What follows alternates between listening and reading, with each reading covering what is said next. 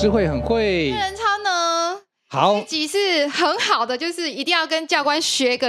学起来，他那个心法怎么做到的？对，因为教官刚刚提到，他其实也在做自己品牌，他的行李上面会有一个那个书的书封。有啊，你最近看那个教官 FV 都有什么？教官财报有问题，然后就在那个 luggage 前面。这个其实我们都要学习的，因为你要去做，不管是个人，其实有些人可能不见得出书，但是你个人的品牌就是我的名字，那那件事情如何让大家知道？因为书里面有提到一件事情啊，你看我们在谈那个财报里面有很多的无形资产，嗯，我觉得教官讲的好详细。以前我们都知道说啊，品牌资产，然后可能就画，可是我们不晓得无形资产，不是只有投资，他还做品无形资产怎么算？它里面有教大家怎么算，这个无形的东西都把很有形哦。我们先来欢迎教官，来杨教官先跟大家这个打声招呼。大家好，那很高兴今天又来到这个节目来跟各位哦，又有掌声，有经验，对。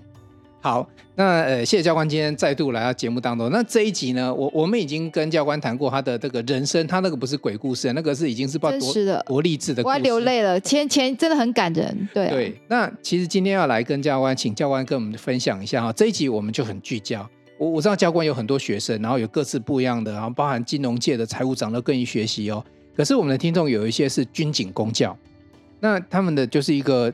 就是固定收入，每个人都想跟教官一样。我老实说，好了，军警公教很想。但是我我觉得要成为教官，那个很很很努力，很努力的。那我们今天想要请教官哈来跟我们教一下大家。如果你今天是一个呃基本上就固定薪资的的的收入，因为军警公教有一个比较麻烦，就是不得兼职，不然他会他有很多法律上的限制。所以呃有有时候呢，当然投资是合法的，是可以的哈。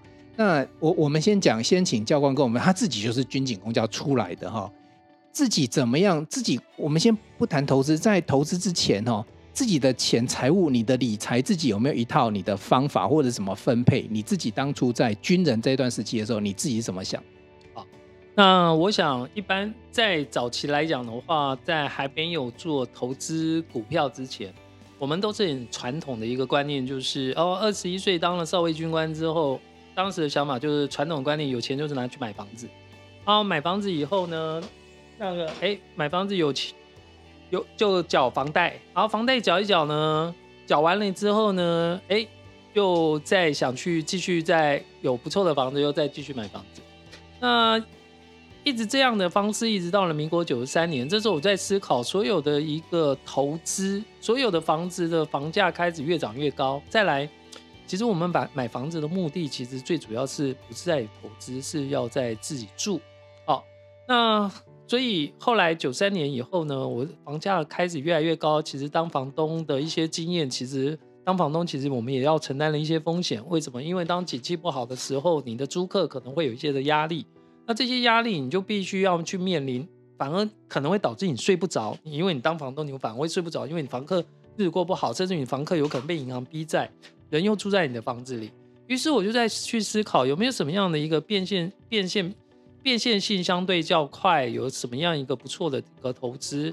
好，那这时候我就去开始去做，哎，银行的零存整付，好，我去做银行，把多余的钱拿去银行存钱。哎，出来之后我发觉利息好少，那时候银行定存利息定存嘛，对不对？对，大概定存利息大概就一趴多。我在想，一趴多，我们 CPI 物价指数。每年的那个 CPI 物价指数都在两趴，就超过了嘛，都超过了嘛，负的，所以反而我钱越存越，我就在思考，嗯、那这样来讲的话，其实是会有一未来我的老年生活到底要怎么样才能够会有一个充足的一个呃资金哦，不虞匮乏，嗯，于是我就开始去。重新拾回我的书本，以前我是读商科的嘛，嗯，就重新拾回我的书本，开始去研究投资，嗯，好，哎，那我就发觉就是说，其实如果你能够去好好把你辛苦努力工作的所得，能够好好去去理财，那么这样对我们而言来讲的话，哎，其实你能够让你的每一分钱能够为你赚钱，所以。但是在理财之前，我要先跟各位分享的就是说，我的一个观念就是说，你要去做理财或者你要从事任何的一个投资行为之前，你要先去思考它的风险。我是军人的一个军人的一个特性就是说，任何一件事，其实我都会先去思考风险。比如说，像呃，其实这样今年疫情大爆发之前，嗯今年台湾上半年疫情爆发之前，其实我就开始去买了厨余机。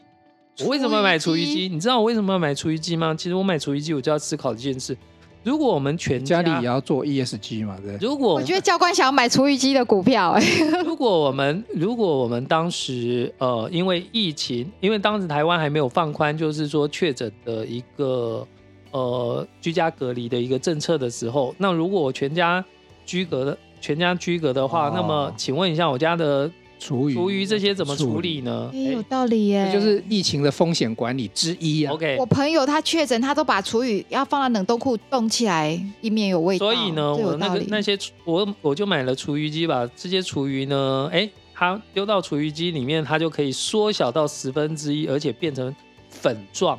那再来，我家有花圃，我就在我家的屋顶种菜。我这些厨余我可以拿去种菜。好，那当然回到一百零九年疫情刚发生的时候，当时我看到武汉封城，我第一件事是什么？我买了三百一十公升的冰柜。我嗯，半夜半夜下单，隔天早上就买了一个冰，那冰柜就是就是那种上仙式的那一种，你买冰柜是要冰厨余吗？我买冰柜我是要冰食物，所以、因因为封城封城，所以冰柜到了之后，当天我就马上到了 Costco 去把所有的，我希望如果假设台湾也发生了像武汉封城半年，那我女儿想要吃肯德基，想要吃牛排，什么都有。欸他真是好爸爸，什么都想到女儿哎、哦好这个吃给这个就军人的本我都想到他女儿。即使台风来之前。欸像他未雨只要绸缪，所有台风来之前，我家所有我我家本来就已经有两个水塔，我另外还有五百公升的水，就是一百多公一百一十公升的水桶，还有五个，我都会把它装满，包含我家的所有的发电机哦，我家的发电机一百一呢，五十公二十公升就很大一个，对，一百一十公升要有五个，哇。哦，我还有两个两个抽水机，还有发电机。教官，这是你们四个人的家吗？教官你把有这么多东西，教官，你把那个战备的那个，他真的是未雨绸缪。我觉得我们国防部部长应该找他做才对。我这样说，其实我们在桃园，我们都经历过。曾经桃园因为有一次纳莉风灾，石门水库的水有桃园有两个礼拜的时间是停水的。嗯，所以我认为，就是说，在任何任何有可能发生灾害，或者有可能预判未来有什么样的一个风险之前，其实我们准备好。那么未来当发生灾难的时候，我们可以先自救，我们就不用等着说你需要别人来帮你。其实我们常常看到的风灾，在风灾发生之前，你就可以看到，就是哎，风灾发生之后，你就哎，常有一些淹水地区说啊，为什么那个你？政府不赶快来送便当给我？哎，风灾发生之后才一餐两餐，就有人已经撑不过去。所以，我们如果能够先做好预备，那么其实我自己可以先撑一个礼拜，撑两个礼拜，那么我就可以先自救，不用急着等着人家来救。其实教官一直在提一个风险管理，然后就资金的角度来讲，我想教官只要提要提醒大家，所谓的类似预备金，家里的那个预备资金，因为你把钱，如果我们现在一开始我们就讲说要投资，大家都很投，然后忘记了有一天家里如果真买的冰柜的时候，他可以还可以去 Costco 买了一大堆的这是一些实力，对不对？我觉得他很有预预防的风险，我觉得嫁给教官很安心哎、如果在家里，我们的金库里面有没有这样子的金库的冰柜的概念？我我不知道教官是不我是终于了解为什么小秘书这么放心可以把工作辞掉，因为他知道他跟教官在一起这么多年，其实跟军，人相处是一个很安全。我觉得超有安全感的。其实重点就是在于，就是说我们刚刚提到的，就是说风险的观念之后，其实最重要的就是说，哎，你的现金流，我们怎么样去评估我每个月的稳定的一个现金流，能不不能够支应我临时的生活生活所需？好，那刚刚所提到就是说，在投资理财的一个态度。当我们去考虑风险之后，其实我还会再去思考一件事：我每花一笔钱，当我花一样一笔钱的时候，我会去思考，我第一点，它必不必要？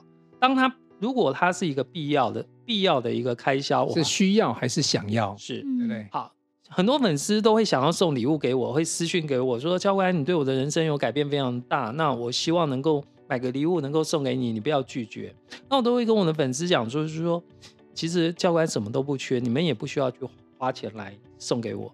而且我会跟他讲，你要去思考一件事：如果你要送一个一千块的礼物给我，你要存多少银行定存才能够有。好，假设你要收一千块礼物给我，你要存多少钱？存一年才定存利息才会有十万块。十万块，很多小资族可能都还没有十万块。跟大家讲一下，定存大概一趴啦，哦，而且是长期定存，不是短期的哦，才有。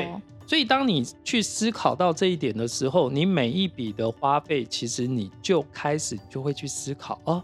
那如果这是一个非必要的开销，那么我是不是能够把这笔存钱存下来，能够让它为我赚钱？这个观念跟江继云老师一直在。江老师，哎，你现在买一杯饮料，你是要买那个很贵的，一百多块的，还是还是可以买便宜一点？甚至于啊。搞不好不见得一定要。上面有放个 Hello Kitty，跟没有 Hello Kitty 的价格就差了三十块。这个就是刚才一直讲的，是需要还是想要？嗯、是不是真的是是是你的 needs 还是你的 want？对不对？嗯、好啊，这是第一个很重要的观念。像我太太有一天跟我讲啊，她说：“哎、欸，我们社区的宾士车 B N W 这种双 B 啦 Porsche 越来越多。那我们家呢？我们家还开个 Toyota Toyota 的 Camry，Camry 很好，已经 Toyota 的高阶，好一台也要百万了。那，那我。我就跟我太太讲，我说：“那你想不想要买双 B 啦，买 Lexus，买这些高档进口车？”哎，结果我太太也被我教育到，就是说：“哎、嗯，她说我们买得起，没有错，我们随便现金都可以拿出来，股票卖掉，随便卖掉三百万、四百万、五百万，我可以买。可是我们就会去思考一件事：好，你现在买了一台三百万的车，三百万的车，你三百万如果不是拿去买一台车的话，三百万拿去买。”五趴子利率的股票，光一年的股息，你就可以为你创造十五万，一个月可以为你创造一万多块现金股息，这还不包含保哦，一个月一万多块很多哎。可是你如果买三百多万的，你不见了，你的保养费跟维修费可能是每年少领十五万的股股息，对不对？然后每个月少一万多。是啊，那我对啊，哎，他这样讲，我宁愿要一年有十五万哎。所以这样来讲的话，嗯、对于你而言来讲，你的人生。哎，车子对我们的必要性其实是来自于，当然你说安全性，如果只是安全性来讲的话，其实就我目前而言，我觉得我的安全性其实 Camry 就已经很好啦，够用，OK 了。所以，对你任何一个花费，其实你应该是要去买进一个你觉得相对价值上面来讲的话，它能够为你。如果当哎，我三百万，我花了一百多万，我去买了一台 Camry，剩下两百万，我拿去买，我拿去。存股五趴子利率的股票，一个月又多了大概一万块的股息。那这样对我而言来讲，我不会产生价价价值的一个贬值，而且我所投资的一个标的持续为我创造更多的复利。这让我想到巴菲特说过的一句话：嗯，有钱的人买进资产，对啊，没有钱，穷人买进负债。对啊，而且其实巴菲特也也很爱吃麦当劳，也不是什么大餐厅啊什么的，他都说麦当劳可口可乐跟跟教授一模一样。他说他洗澡什么都是，所以其实哦，像呃，我有一阵子就是我太太还在我太太还没有辞职还在上班的时候，我常常在在 Seven 那边卧底嘛，然后就在那边喝个咖啡啦，就弄弄东西。情报情报背景来着 啊，那很有意思的就是说，其实我在超商的时候，我我常常在超商那边卧底的时候，其实我就看到有很多去找银行代办。就是代办那个借钱的，很多人会去找代办的。对对对，包含其实我在虎口，在虎口那边，你们这边离你们很近嘛，在省道旁边，虎口有一个那个呃 Seven Eleven 的旗舰店，就在那那个大面包的那个统一统一的那里的哈旗舰馆。哎，我在那边的时候就碰到了，就是哎有那个虎口虎口基地的官兵呢，就是自愿役的士官，那都已经到了士官长。哎，他们会干嘛？嗯找民间代办来贷款买买重机啊，买机车。因为我就在想，其实你都已经当到志愿役官兵了，那么你为什么要透过民间代办？你为什么不直接找银行贷款？那通常都、哦啊、通常都是有一个问题，就我们也知道民间代办信用的问题，还抽费抽抽抽抽成，啊、对不对？还有代办费，而且费率一定很高。嗯，那我就在旁边听听听，我就听到他还特别交代那个民间代办，不要让我家里面人知道我又借钱来买车。其实我觉得你应该量入为出，就是说你发现了曾经有国军官，就是某单位找我说，教官，我们单位的官兵哦，因为近期哦，近期自我伤害比较多。哦，自我伤害比较多，再来财务规划不当，你能不能把自我伤害跟防治跟财务理财的这一部分来去做一个。哎、欸，我觉得国军这一点蛮多的，哦、因为因为因为其实常常在宣导，因为会跟地下钱庄借钱，然后会被逼。然后刚刚国防部可能是希望你来担任一下心腹官的角色，而且从理财的心辅角色来。我觉得很可以耶。我说这一部分来讲，其实我是专业的，因为毕竟我能够在国防部能够活下来那么久，其实代表我一定有一个抗压能力。嗯、那当然重点就是说，其实我要跟大家分享的就是说，其实你透过正确的一个理财观念，其实正确的一个理财观念，它能够让你克服你的逆境。怎么说？我在九六年，我在九六年在陆军司令部服务的时候，不是说有半年的时间，经常凌晨两点离开办公室。但是当时我已经开始在做投资。我的长官对我非常的好，我的长官可是有时候他对我工作要求比较高的时候，他甚至会把公文往地上一丢，给我滚出去。可是我已经忠孝了，我已经忠孝了，嗯、长官这样骂你，其实你内心还是觉得非常的尊严，尊严。可是呢，我们还是默默的把公文拿了起来。我还要慢慢的往后退，离开。谢谢谢谢副处长。离开这道门之后，哎，我跟你讲，中校眼泪还是会想掉下来。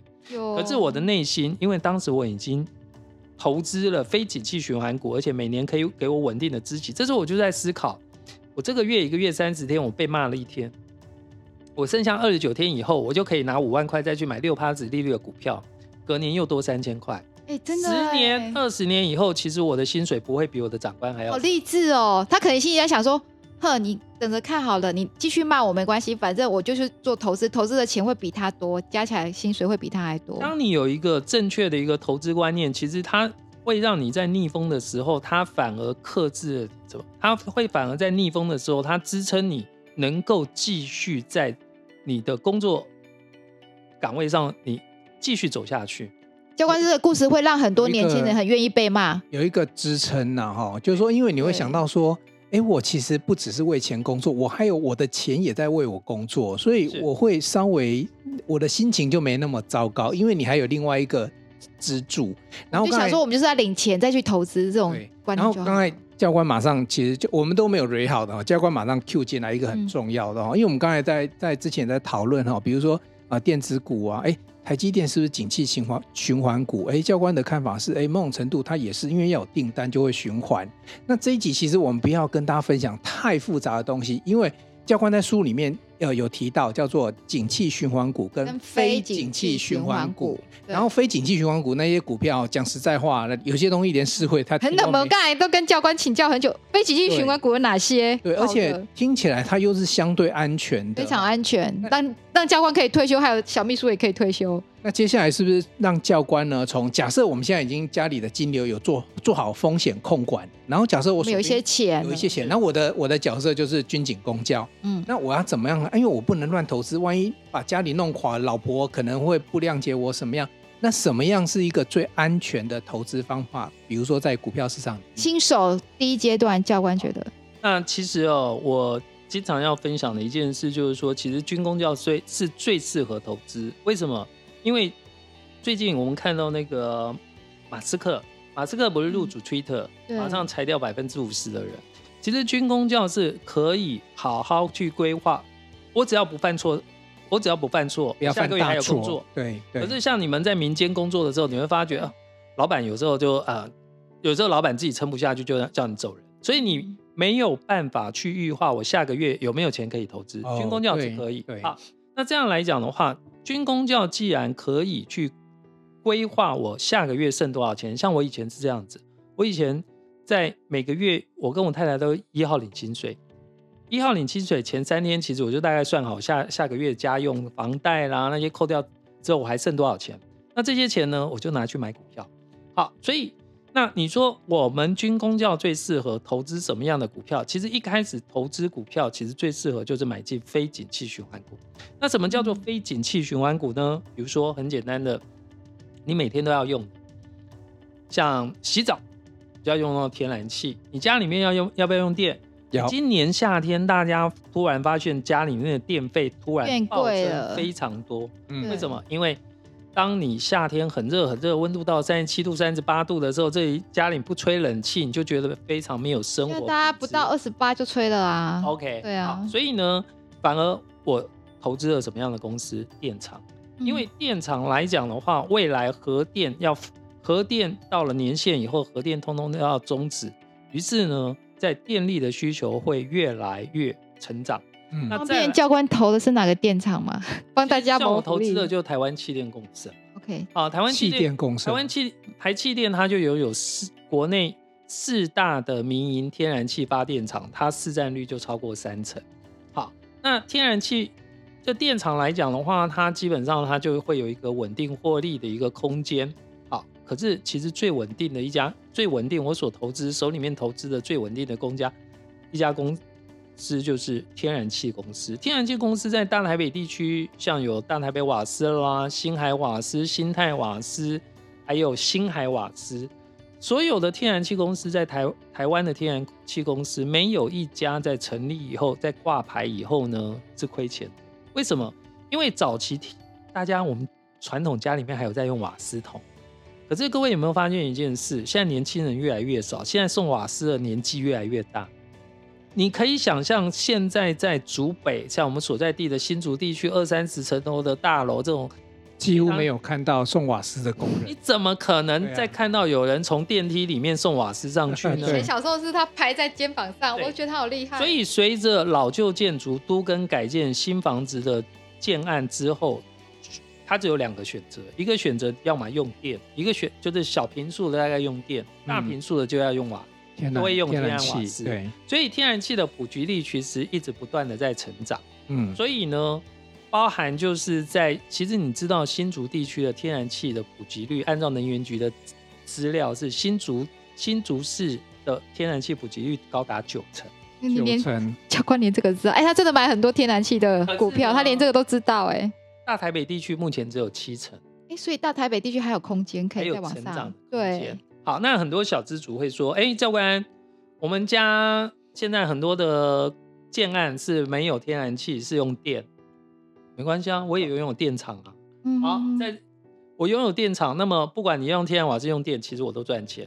还有包含各位现在在听 Podcast 的啊，或者在听广播，或者在听我们很多 YouTube 的一些线上直播的时候，不管你要用手机的宽频、三大电信，对不起，我一样拥有，我一样是他的奈米股东嘛。记得教官有七十个生活用的，他都是股东。好，那像这样这样的一个投资来讲的话，不管。你哎，各位，你想说要哎，觉得教官好臭屁哦？教官，我就是不想让你赚到钱，你去统一超我一样赚你钱了，因为为什么？我也是统一超的，统一超的奈米股东啊。嗯、哦，所以不管有线电视、天然气，像各位你们出差去搭的高铁，我一样赚你们的钱了。我在我去搭高铁的，我就是高高铁的奈米股东啊。我。我在高铁在逆风的时候，我听起来都是七十股民生用民生的哈，因为我们平常讲电电电，非景气循环股民生用。对，大家在股票市场听到电电电是什么？台积电、台达电，其实你都不晓得，还有台气电，台气跟台积音很像。台积电不输给台积电，哦，可是你看它是稳定的供应。哎，教官，你拥有台气电多久了呢？我从九六年开始就投资台气电，从它十几块，甚至于它在一百。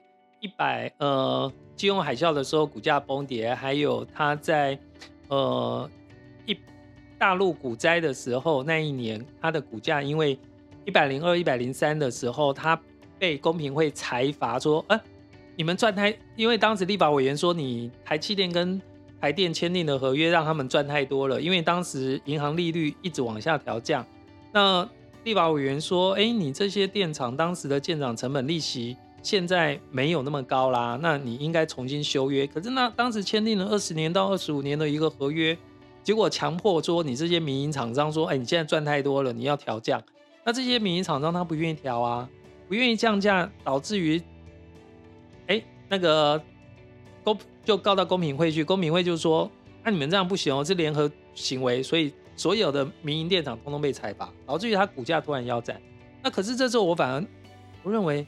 这没道理嘛！我商业合约，我可不可以说你台台积电赚太多，你拒绝降价，去裁罚你不行嘛？对。可是你既然可以说裁罚我，于是导致于股价呢大幅的腰斩，哎，股价往下从二十九块跌到二十块，我就反而逆风进去买，因为我觉得这不合理嘛。他敢，他因为不合理，他敢。因为我对他非常的了解，就是说、嗯、排除一次性的因素来讲的话，它本业仍然会持续成长，所以我认为。任何的一个投资，当你去投资一档标的，如果当它碰到逆风的时候，你不用急着下车，你应该要先去思考它为什么逆风。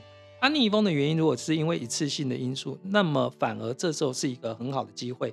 比如说二九块跌到二十块，各位二九块跌到二十块，几乎是跌了百分之五十哦。嗯，可是你去思考，我们存股的标的每年要求百分之五的值利率，跌了百分之五十，相当于我可以想象，哎，那我就相当于我先拿了十十年的股息回来啦。对啊，五五五成以，这十年都不要配息给我都没关系，赚哎。可是我还是每年配息。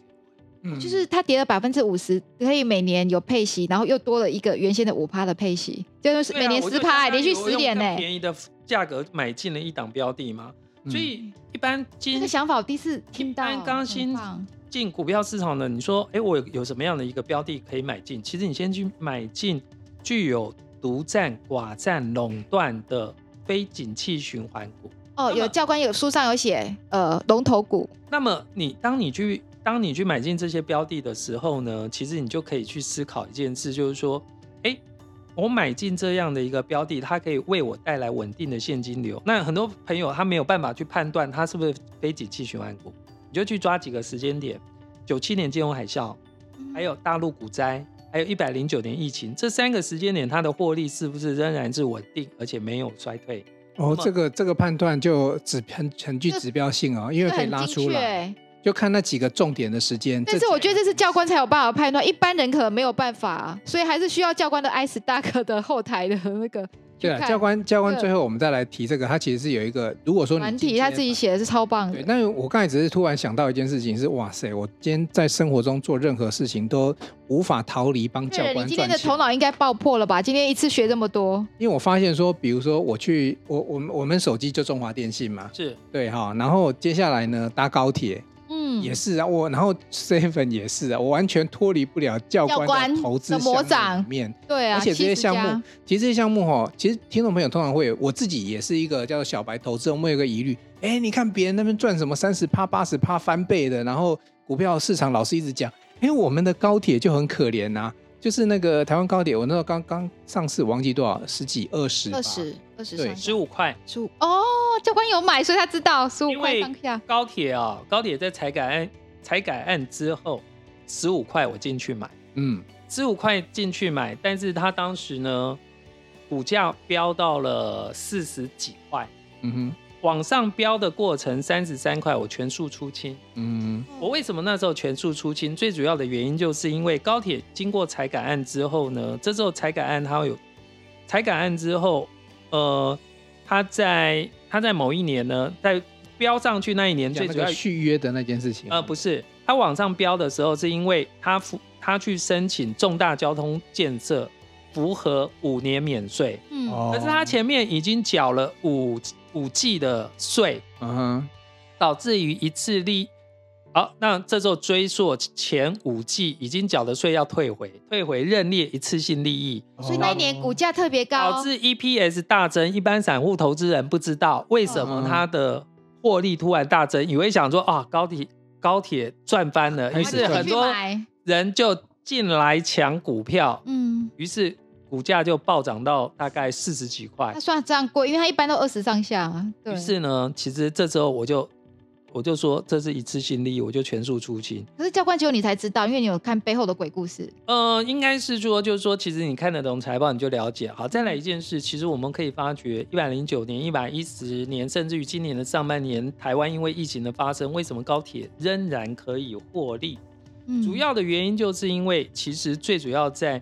财改案之后来讲呢，我们从三十五年的权限，三十五年的营运期展展延到七十年。嗯，那可是其实这里面有一个重重要的一个精神，当高铁获利成长超过多少的时候，在某一个区间它要提拨多少钱在平稳基金。嗯，所以实际就是说你多赚的钱要提拨到平稳基金，那这个平稳基金是在。未来当铁道建设、未来高铁营运，如果说有亏损的时候，平稳基金会再挹注回来给你。嗯，所以你才会发现，哎，为什么照理来讲，一百零九到一百一十一年，今年高铁应该都要是亏钱的，因为它有配合配合政府政策，说我少开班次，甚至于我高铁上面要梅花座，一定不会赚钱，可是它还是赚钱，就是因为不赚钱的时候，按照这个当时的。财改案后之后的平稳基金，你当时多赚的钱要挹注回来给高铁，让高铁能够赚钱。所以高铁未来在未来的营运期里面，除非说长期都不赚钱，否则未来的营运期高铁不会像台铁一样亏钱。哎，我感觉高铁永远都不会亏钱，因为都有平稳基金。今天才听到，而且今天高铁多少钱，你知道吗？就二二二十几块，二十八点三。我刚才看，那我就在想说，教官是四十块卖掉嘛？对不对？我三十三块出清，就是在上一波在疫情发生之前的炒作那一波就已经出清。那教官可以跟我们分析一下高铁，要给大家好福利。我今年这个，如果我们想买这个案例来讲，没有我比较好奇的一件事情了。那一般人，比如说啊，高铁他就知道高铁，那我真的很常在坐高铁，能够再去看财报已经很厉害。可我发现教官还有多深入一些他的一些产业的，比如说新闻或资讯啊。你你平常是怎么样去训练自己这个敏感度，或者是这些资讯？因为这个不是财报或者是数字上看得出来，这个可能是他发布一些什么。类似重训或什么才看得到的。哦，我认为就是说，所有的投资人来讲的话，你在股票市场里面投资，其实你，你今天当一家公司的老板，你应该知道要关心他吗？对，你应该要知道他到底靠什么赚钱嘛？他这家公司有什么样的产业？比就比如说，你们有可能有去有有去逛过家乐福吗？有去家乐福买过东西吗？竹北就是家乐福啊。啊，那你们知道，其实统一超也是家乐福的大股东吗？哦、嗯，对嘛，所以。当你去投资一家，比如说像桃园、桃园南桃园有一家叫做大江购物中心，我去大江，多人呢。我就去大江购物中心吃东西的时候，其实我也知道一件事，其实它是我投资的大成长城的转投资啊。我今天才知道，大成长长城也持有它一定比例的，就是几趴的一个持股嘛。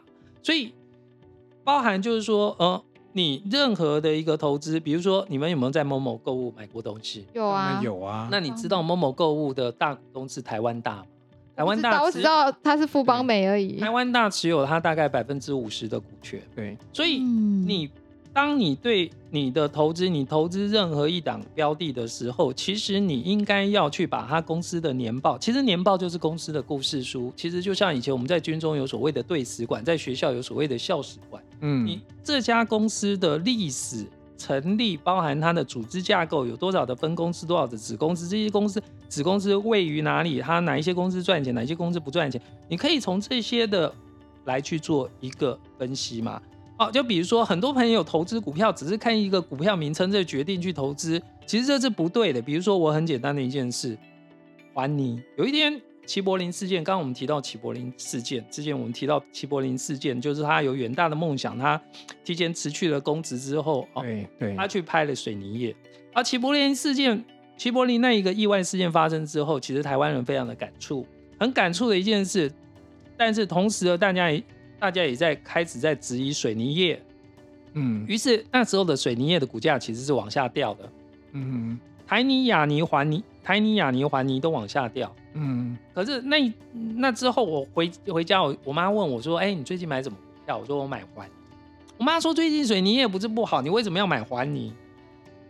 其实环泥是汽车业，你们知道？那他有投资电动车？不会吧？还是投资哪？环泥主要的获利有百分之八十来自于转投资六合机械，六合机械是主要供应大陆所有汽车厂，跟台湾以前福特六合有听过？嗯嗯，有福特。所以台湾的包含汽车的铸件、零组件有很多都来自于它的转投资六合机械。环尼每年有八有大概七成到八成的获利是来自于汽车业的货转投资汽车业的获利。它主要的获利是来自有八成是来自于这里，所以环泥是属于汽车业，所以你可以从 EPS 上面来看，就是说当水泥业好的时候，环泥不见得嗯。跟着好，可是当一百大陆股灾在一百零四、一百零五年的时候，水泥业不好的时候，其实环泥反而是大赚钱，因为那时候汽车业很赚钱。哦，嗯，所以他是多方投资、多元投资。教官一直提醒我，我这啧啧称奇呀，教官太厉害了，他都会抽丝剥茧，一直挖，一直挖，挖到说，哎，他到底跟什么有关联？这是他的个性使然。因为很多东西其实不要讲财报了，有时候投资人已经不止财报了，一定都会有那个所谓的呃股票投资，像我们那个玉山证券里面，那点进去以后，那家公司我都会仔细去看他所谓的所谓的盘后资料那些东西。那里面讲的已经超出财报，他会去观察他的事件，然后他的相关联系，前面是谁，后面是谁，他全部都抓出来了。对，所以其实投资朋友你也不用太复杂说，说、嗯、啊撒出去。当然教官因为他投资经验很多了，他可以他他可以撒七十几档哦，我们生活都不理他的。我觉得当教官的信徒比较快。但是对，但是你如果说今天听懂了这件事情啊，你要了解投资它是一个正确观念，是财报它提供一个基本的资讯给你，可是不是只有它放在那里，你看完你还要很多的去看它的投资啊、转投资啊等等，去思考它的产业的未来。其实这些逻辑并不难懂，都是很简单。比如说环泥，它投资的汽车的产业，所以当可能水泥业在涨不涨，或者偏偏汽车业产业环泥在涨什么涨？诶，它可能就有它的背后的逻辑跟道理在。对，对，我觉得我是我今天又进一步，我以前念管理的时候，那个财报都是数字，我现在知道原来财报哦，真的可以帮助我们看清很多事情。要学习像教官的，像一般来讲的话，我可以做个分享嘛。像一般来讲，我们在高速公路上，有时候在内线的时候，我们用最高限最高速设定定速在那边开的时候，后面有时候就会来的 Porsche 啦、Volvo、奥迪在我后面闪大灯，叫你滚蛋啊！可是前面都是车，你也没地方滚嘛。那可是这些车呢，有时候它就会在你后面，哎，闪完大灯之后，从右边超过去到你前面，再踩一下刹车，表示一下它的不爽。嗯，对。这问题是说，在北部本来就是很拥挤，我们也没地方去闪啊。可是当你对我这样示威，我以前没有投资的时候，我的心态我也会觉得很不爽啊，要拼大家来拼嘛，对不对？嗯。可是自从我有投资之后，啊，我不管你是奥迪，你是 Volvo，你是 Porsche，你在我前面，在我后面闪完大灯之后，在我前面刹车来示威。对我而言，我感觉都很爽，因为为什么？你只要在你只要在北部地区的这些车，你只要回到新庄的旗舰厂，Porsche 的上腾汽车，新庄的 Volvo，新庄的奥迪，这四大车厂，新庄的福斯，对不起，这四大车厂的土地都是跟我投资的奇异控投所租用的土地，包含哇靠，包含奇异控投持有新庄的上腾 Porsche，台南上腾，哎，台南上腾的 Porsche 旗舰厂百分之二十的股权，嗯。对不起，你在我后面闪大灯，最后你去保养，你最后车子要去维修，要去烤漆，要去干嘛？对不起，都是 钱都回到我教官身上。对啊，你你在那边作威作福没，没关系，哪有不气的？哪有老板跟客人生气的嘛？对啊，对不对？再来，尽量闪，请他们尽量闪，因为他们闪越多，可能就是要那个。再来啊，回去休养。你去新庄的 IKEA，很多人都去过新庄的 IKEA 嘛？漂亮。新庄的 IKEA 去那边吃肉圆，肉吃霸丸，哎，吃那个。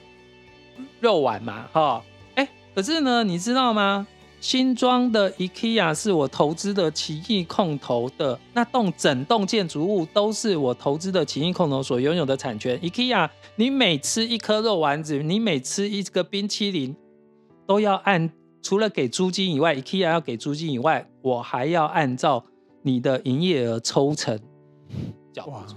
所以今天我们听到真的是完全是不同投资，除了从财报分析之外，还要从它的背后很多很多它最基本的东西挖。比如说教官对投资的热程度是高于一般人的，所以他会去看这些，他觉得很有趣，好像在看剧、看韩剧一样，抽丝剥茧，一直追剧追下去。来，那个世慧也是在这方面研究嘛。我最后今天节目最后给你个机会，你有没有什么问题想要问教官的？不敢问了，因为我觉得直接当教官的粉丝，然后知道教官的那个都。因为教官他是一个很好的，他会在 FB 公布他投资哪些标的。获利，我们就跟着做就可以了，因为他是一个教官，发觉他非常稳。对了，我我我觉得是这样子啊，叫做呃叫做师傅领进门，修行在。但是我们必须跟着教官去看这些故事哦，不是说那我们今天已经找到一位师傅嘛，我们会把教官的粉丝专业的资讯，然后以及他的相关要给这个他的粉丝朋友的资讯，放在我们节目的资讯页连接给大家。还有他的书啊，他的这本书真的很好，可以让大家学到很多东西。书的连接。对对，然后大家也我我觉得书先看。哦，因为这个是西马尼出的哈，教官财报有问题这一本书，啊书教官有他的 A P P 哦，大家教官做的是他有他有西马尼，他有自己的 A P P 很棒。你看书书打完折才三百多块钱而已嘛，对不对？三百多块钱如果可以让你有一个好的脑袋的话，那未来给你的不只是三万、三十万，甚至更更多的可能。带着老婆退休去，带着老公退休去。那如果你今天也想跟教官过一样这种生活，哎。真的我们地保生活，我们不是说要跟地保人那么有钱，就是过着地保生活。对对对，其实其实要先，我们之前聊过嘛，叫做有钱人的脑袋想什么。嗯，那么我们今天又看到一颗有钱人的脑袋。我觉得教官的脑袋跟有钱人的脑袋又不一样，他是很知足，不是像有钱人我一定要。追名追利不是那一类的，他是要给家庭的人生活。而且教官其实有在实践这个复利乘，他自己的能力。教官刚才有一句话想说，就是我觉得最想要带的是给家人幸福吗？还是你的心中的梦想是什么？想问你的教官的梦想，做这么多。我的梦想啊，对啊，其实我想，好像几乎我们人生该满足的也都满足了。